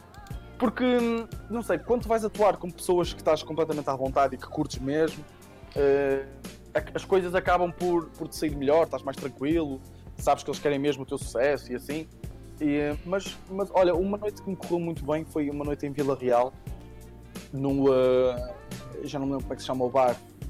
O bar um dos bares mais conhecidos de Vila Real. Onde até, acho que já estou lá tipo Rui Cruz, até. De Vila Real? Sim, acho que é Vila Real. Ou de Famalicão? Não, não, não é no Cru. Ah, ok. Olha, o André Barbosa não. também está no chat.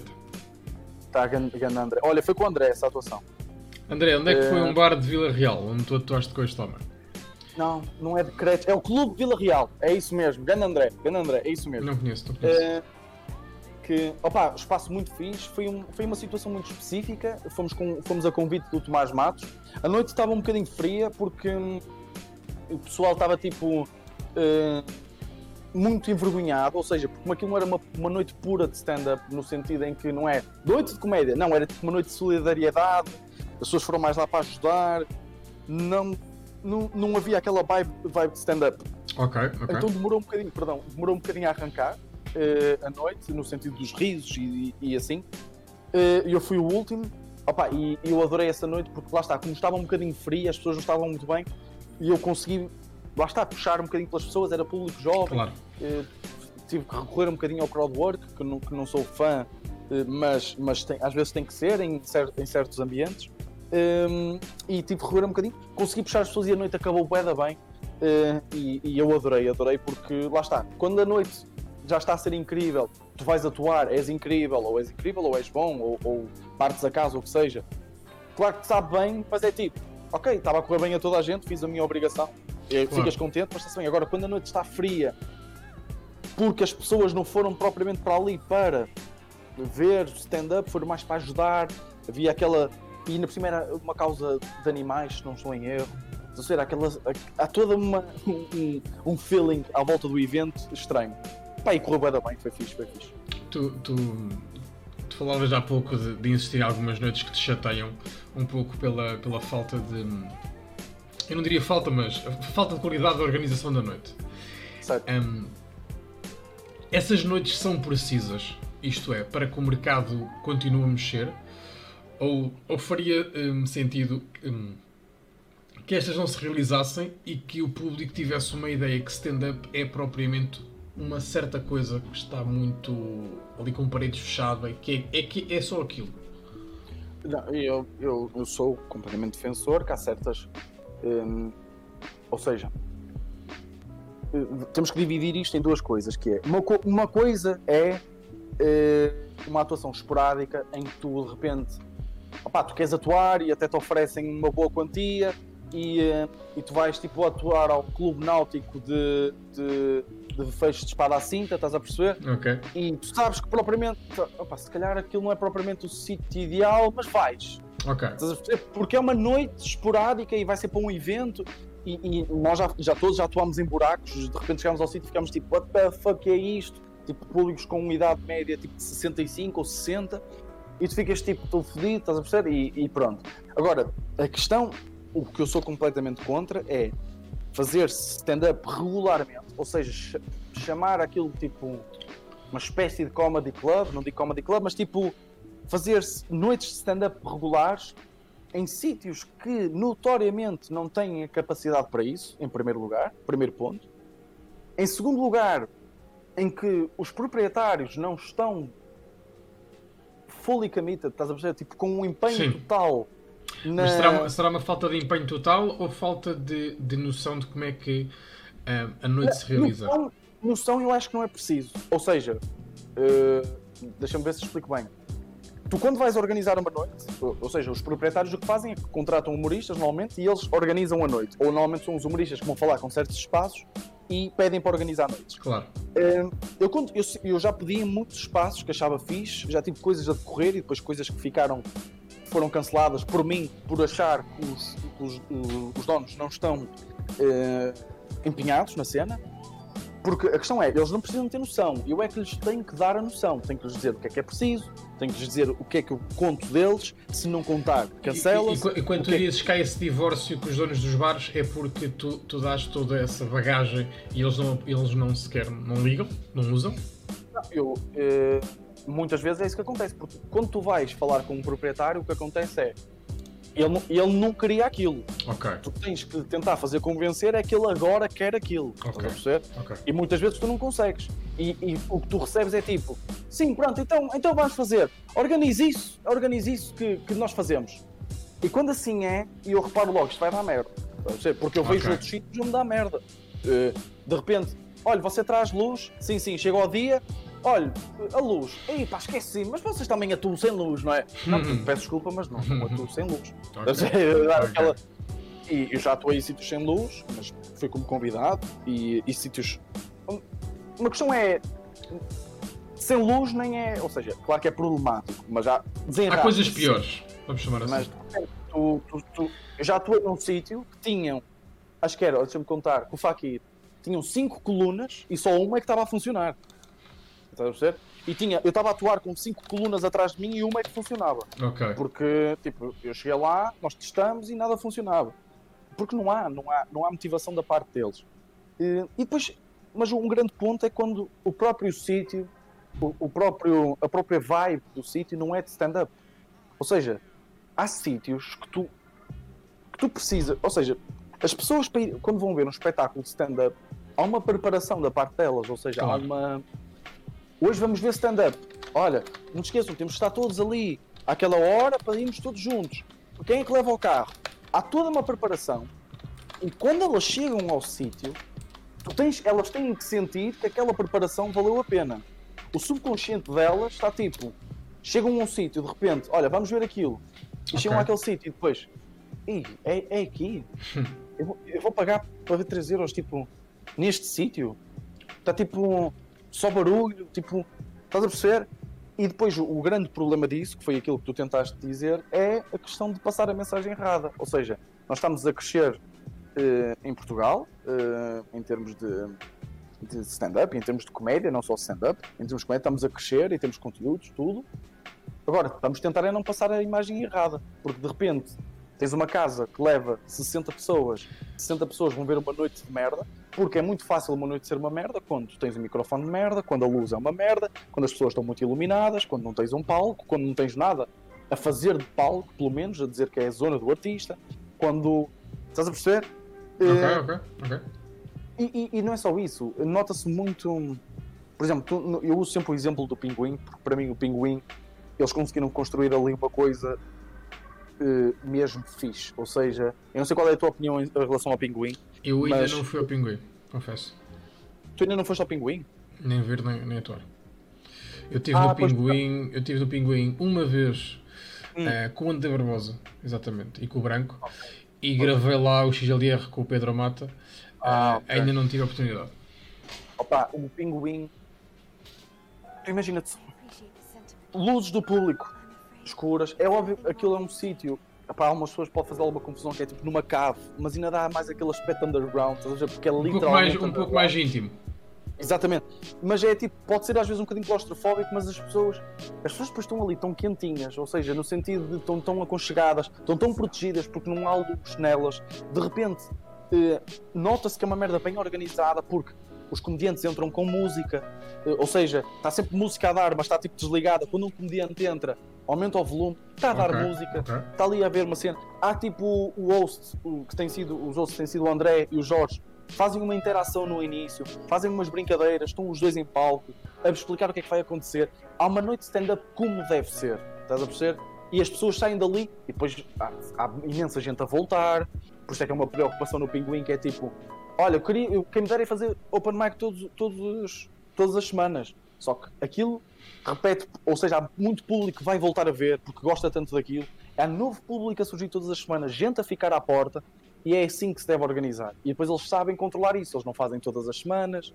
Uh, tudo ali é bem feito, estás a perceber? É só pena o espaço não ser um bocadinho maior, okay. porque o, o, próprio público pede isso. Estás a perceber? Okay. Há sítios que 30 pessoas está bom. Agora, ali, estás a perceber? Se desse para estarem 70 pessoas completamente confortáveis, era o ideal. Porque lugares sentados, eu não sei quantos é que tem, mas 40 no máximo. Uh, e depois em pé ficam mais alguns, estás a perceber? Vai eles. Mas às vezes aquilo fica de tal forma apertada que os comediantes têm que estar todos ali à frente se quiserem chegar ao palco. Okay. Um, o, o Pinguim agora, é um caso uh, que é um espaço gerido por comediantes.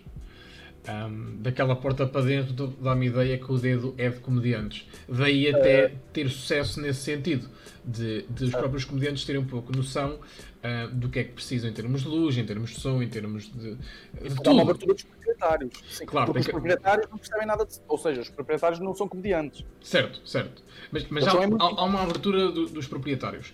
Faz sentido para ti que, que, ou se faria sentido, não digo para ti, mas, mas para, o próprio, para o próprio circuito, vamos chamar circuito, é sempre discutível, é, cada um de nós ter um bar? Ou, ou a ideia de, de insistir em tantas noites de comédia poderia até gastar um, o mercado? Mas deixa ver se eu percebi a tua pergunta. Estás a dizer eh, em relação se cada um de nós tivesse se cada um, um de nós tivesse um bar se faria sentido no sentido de um, ehm, nós próprios gerimos essa noite, sabemos as necessidades de uma noite de comédia, ou por outro lado, isso aconteceria, mas tra iria trazer algo negativo que era já havia se calhar noites a mais. Um... Ehm, sim, sim, isso é uma coisa que, que, que, o Porto, houve uma altura que, que padeceu muito disso, que havia mesmo imensas noites, e depois houve alguns sítios que, que sofreram com isso, como é óbvio. Claro. Inclusive, aquele que se pensava que provavelmente não ia sofrer, acabou por sofrer, não é? Foi o hard rock é, que, Pai, eu, eu, eu, Diz? Eu, eu não tive no hard rock. Um, dá-me ideia. Posso estar errado. Posso estar aqui a dizer o meu disparate de todos. Mas dá-me ideia que foi um bocadinho em cima do joelho. Um, dá-me ah, um bocadinho de ideia. E se, calhar, e se, calhar, e se calhar, era, era desejado, e, e, tem toda a legitimidade para desejar, ter resultados quase para o dia seguinte, ok? Um, okay. Para existir ali quase um rótulo de, de, Comedy Club e neste momento se calhar o Pinguim tem mais rótulo do, do que do que o Hard Rock. Não tem o nome ah, do Hard Rock, mas por exemplo, eh, claro. uh, estamos na situação do Covid, mas opá, no próximo mês eu sei que vai acontecer alguma coisa no Pinguim. Um, acho, acho que há mais essa sensação. Sim, e, e, lá está, porque as coisas porque as coisas são feitas, tu, tu tens que olhar sempre um, naquilo que fazes, tens que olhar sempre para, uma situação e isto volta um bocadinho ao início do que nós estávamos a falar. Certo. Que é olhar para um bocadinho para a questão da sustentabilidade daquilo que tu estás a fazer.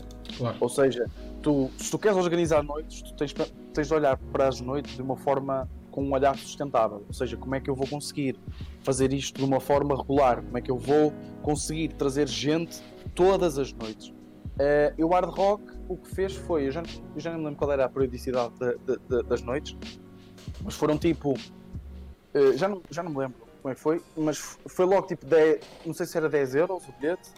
Uh,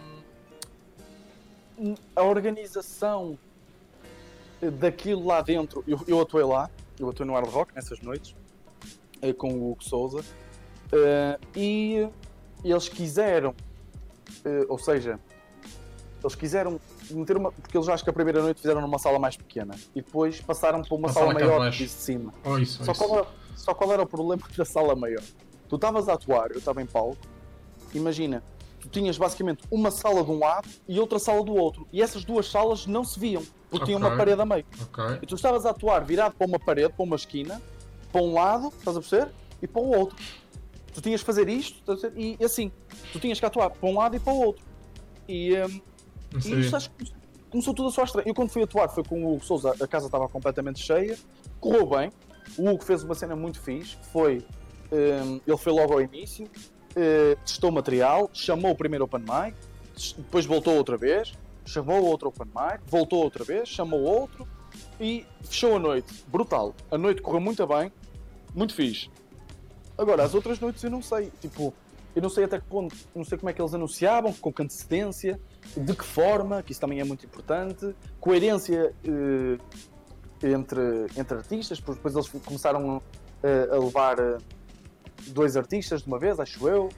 Opa, eu não sei, não sei o que é que pode ter acontecido ali, não sei se foi falta de público, não sei se foi por haver muita coisa à volta, não sei o que é que se passou, sei que uh, não, acabou por não haver mais, uh, não, não sei por que razão, mas deduzo que seja também por, por falta de público, talvez, e porque, pronto, uh, lá está, há muita coisa à volta. Um, a Stardust fez uma pergunta que é um pouco mais pessoal, mas, mas se puderes responder uh, até terminarmos a conversa com, com essa resposta. Nada, um, antes de começar a fazer stand-up, vamos chamar largos anos uh, atrás, um, uhum. que ideias eh, pessoais é que tu tinhas, ou profissionais, vamos chamar para 2020? Qual era a tua ideia que poderias estar a fazer agora e que não estás e que estás a trabalhar ao mesmo tempo que fazes stand-up? Olha, uma coisa que sempre teve uh, bastante presente em mim e que eu achava, vamos falar mesmo há largos anos, okay. que eu achava que ia continuar presente era a questão do futebol, eh, porque hum, pronto, eu não, eu não era manco nenhum, não era, não era uma estrela, não era genial, mas, mas não era manco, desenrascava. Certo. Uh, e uh, eu, eu com 16 anos já tinha assinado contrato, já estava a ganhar dinheiro uh, e fui crescendo, então sempre fui alimentando o sonho de pá, um dia, quem sabe, estar a, a jogar a um nível profissional e, e pronto, e, e sempre, sempre alimentei um bocadinho esse sonho até ter chegado aos séniores, ou seja, a minha primeira época de séniores, porque eu estava no, no, no, Campeonato Nacional, uh, joguei a segunda volta toda uh, e de repente tipo, sacaram-me da equipa. A, a equipa até estava bem, eu até estava a jogar bem, estava a entregar, era primeiro ano de sénior, opa, miúdo, era defesa central, sabes que miúdo Uh, nunca se põe, normalmente é muito raro ver tipo arriscar-se no miúdo no, no eixo central da defesa. Sim, sim, sim.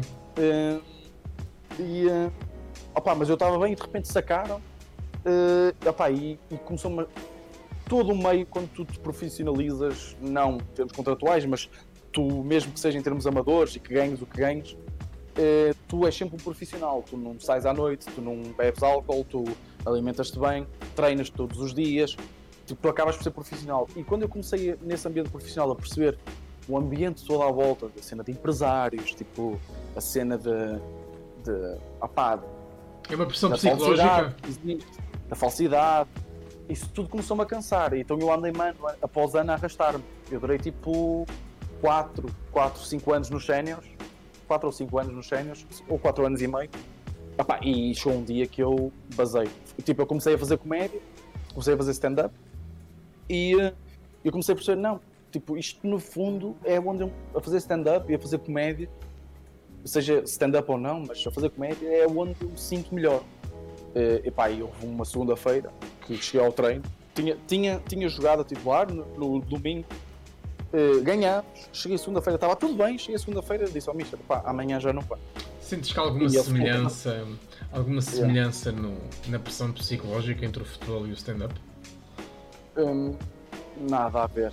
Ou seja, uh, no sentido, não em termos de intensidade, porque no futebol há uma grande pressão dos outros em ti. Ou seja, okay. tu, um, a comédia é muito justa porque, apesar de ter a sua vasta componente de justiça, nós vemos aí gajos muito talentosos que, que até trabalham, mas opa, não têm sucesso. Mas, mas aqui na comédia, se tu trabalhares bem, e se tu trabalhares de forma coerente, e se fores coerente com a tua imagem, se fores coerente contigo, contigo mesmo, tu acabas por ter sucesso, acabas por vencer, independentemente do sucesso ser algo subjetivo. Claro. Uh, quando digo sucesso, não é ter uma tour que encha solos, mas quem sabe, uma tour que encha solos, uma tour que encha salas, mas quem sabe tu chegas a um ponto de uh, fazer a, a, tua vida ser só comédia. Estás a perceber? Tipo, isso, isso já é uma componente do sucesso e depois tu vais querer sempre mais. No futebol, o sucesso é, é mais pragmático. E o problema do futebol é que o, o teu sucesso depende de outras pessoas, depende muito mais de outras pessoas. É óbvio que na comédia tu podes ser alavancado, podes ser, mas depende muito mais de ti do que no futebol. Tu no futebol é tipo, tu treinaste bem, uh, estás a jogar bem, mas de repente há um empresário que se chega à frente e o jogador dele tem que jogar porque ele é empresário do jogador que joga na tua posição e ao mesmo tempo é empresário do melhor jogador da equipa. E ele diz: opá, se, uh, se, ele, se o outro não jogar, uh, opá, o fulano tal, a estrela da equipa, também não joga. E eu, eu saco. É um pouco meio nojento. E depois, tipo, comparativamente, comparativamente entre meios, o meio do futebol é muito pior. Por isso okay, é que okay, eu, okay. eu até às vezes acho engraçado quando há aqueles bifes entre comediantes, ou seja, tipo, todos os comediantes. Mas há disso, há disso, há disso. Sim, todos os comediantes falam mal uns dos outros. É tipo. Eh, e eu às vezes até acho engraçado e até acho tipo, olha, que fofos, estás a perceber? Porque não tem nada a ver com o futebol. É ok, estou a perceber, estou a perceber. Porque no futebol eu chego a um treino e de repente partem-te uma perna, estás a perceber? É tipo, sim, sim, já, já, já, me entraram pelo, pelo bem adentro, um, um, camarone, um senegalês, acho eu, Opa, e ele ia-me arrebentar todo. E eu, o que é que eu ia fazer? Uh, lingrinhas, que eu era na altura, agora estou meio gordo, mas lingrinhas, e ele entra pelo balneário adentro e vem em direção a mim, tipo um gajo com o triplo do meu peso, provavelmente muito mais alto que eu. E eu, okay. eu meço 1,86m, ele mede, ele mede para aí 1,95m. Ok, ok, ok. Porque me queria virar tromba, porque eu, porque eu fui para cima dele no treino, estás a perceber? E é, um, e é um meio mesmo muito. Há muita pressão, porque tu estás no balneário, tu estás no balneário, tu estás constantemente a ser testado. Ah, o pessoal fala das brincadeiras de balneário, mas as brincadeiras são testes. Estás a perceber? É tipo. Uh, brincam sempre contigo quando tu estás em baixo. E há pessoas que realmente querem animar, mas há pessoas que só querem pôr mais para baixo. E, e no futebol isso é boeda lixado. Então, tipo, na comédia, opa, é super tranquilo. Okay. É um meio mesmo tranquilo, comparativamente. Okay. Sr. Vitor, muito obrigado, amigo. Olha, muito obrigado, eu, pá. Uh, já, já, passou bem. Já, passou uma hora e meia. Passou uma hora e meia. Yeah. Uh, Agradeço-te, amigo. Mas, mas, mas olha, eh, vi que escreveste mal o meu nome. Aonde? O meu nome leva acento no I, caralho. Desculpa, amigo. Peço desculpa. Já disse, já disse, o meu próximo projeto vai se chamar O meu nome leva acento. Peço desculpa, amigo. Peço desculpa. Tens razão, tens razão. Olha, espero, espero, espero que tenhas divertido, amigo. Olha, um, gostei muito. Espero que também tenhas gostado. Gostei, gostei, gostei, gostei, gostei. Epá, agradeço-te, uh, peço-te um pouco de desculpa por estarmos a gravar uh, desta forma. Não, não, não era todo, não era toda a minha ideia. A minha ideia, como, como eu cheguei a contar em tempos, uh, ainda cheguei a fazer alguns episódios, era pegar no carro e fazer aquilo que os comediantes do Norte fazem, que é fazer uns quilómetros e ir falar com as pessoas. Eu gostava muito de, de ter gravado contigo no Sirac ou noutro local à tua escolha. Um, mas fica, fica o registro da conversa aqui e fica. Okay e fica bem. Um, e agora vou mandar esta gente toda, vou fazer uma coisa que era muito gira fazer nas noites de comédia, que era mandar o público todo para outro bar de comédia. Uh, mas continuar a live? Uh, eu vou, vou sair depois eu regresso, mas vou, ah. mas vou mandar esta, esta malta toda uh, para um rapaz chamado Chincho e, e vão lá ver o que, é que o está. É uma espécie, sim, sim, é host, é host, mas é conseguir mandar algumas pessoas. Uh, mano, agradeço-te mais uma vez. Agradeço a quem esteve no chat, quem, quem participou. Pá, assim um abraço especial ao Sobrebosa, ao Somata. Um, teve aí o. A Stardust. Pá, Stardust apaixonou-se por ti. Deixa-me só te dizer isto, está bem? A Stardust mandou-me, é uma rapariga, mandou-me um testamento que no fundo foram as perguntas que eu te fiz. Uh, e eu assim, pronto, se esse senhor haja alguém que me manda perguntas. Um, agradecer um, ao Sobino, que também esteve aqui e ajudou-me uh, fora, fora da live.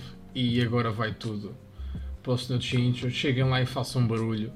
Uh, e eu já cá volto daqui a 10 minutinhos. Redes sociais do Vitor. Vitor Sá. Uh, tens. tens um, eu já meto no Discord, para quem está no Discord, os links dele. Um... Uh, olha, no Instagram é Sá Vitor Sá. Sá Vitor Sá? Escreve, escreve aí no chat. Consegue escrever aí no chat? Escreve, vou, vou, ter que, vou ter, pronto, vou ter que revelar o meu nome do, do, da Twitch, não é? Ah, vais, uh, vais, vais, vais ter, tu já viste as minhas lives, eu não sei quem és. Seu boi! Seu boi! É porque, é porque eu, adoro, eu adoro trollar na Twitch, estás a perceber? Pois, Pronto, olha, pá. vai agora aqui. É o French Montala. Ok, por acaso nunca, não, não, me lembro, não me lembro de ver. Ah, não, eu não, não as, as, tuas não, não costumo comentar. Normalmente eu comento é para dar um trollzinho, estás a perceber? Ok, uh, ok, ok. E só está no YouTube, estás a ver? Pronto. Uh, e vou, vou meter Ninguém Quer Ser, que é o documentário que está, está aí a sair. Segunda-feira sai novo episódio, já há três. Muito bem, muito bem. Dêem lá um saltinho, sigam o homem e, e, vão todos para o Chinch e eu daqui a 10, 15 minutinhos volto para fazer qualquer coisinha convosco e agradecer a todos e em especial ao seu Vitor, meus amigos. Beijinhos. Muito obrigado. Um abraço a todos. Tchauzinho.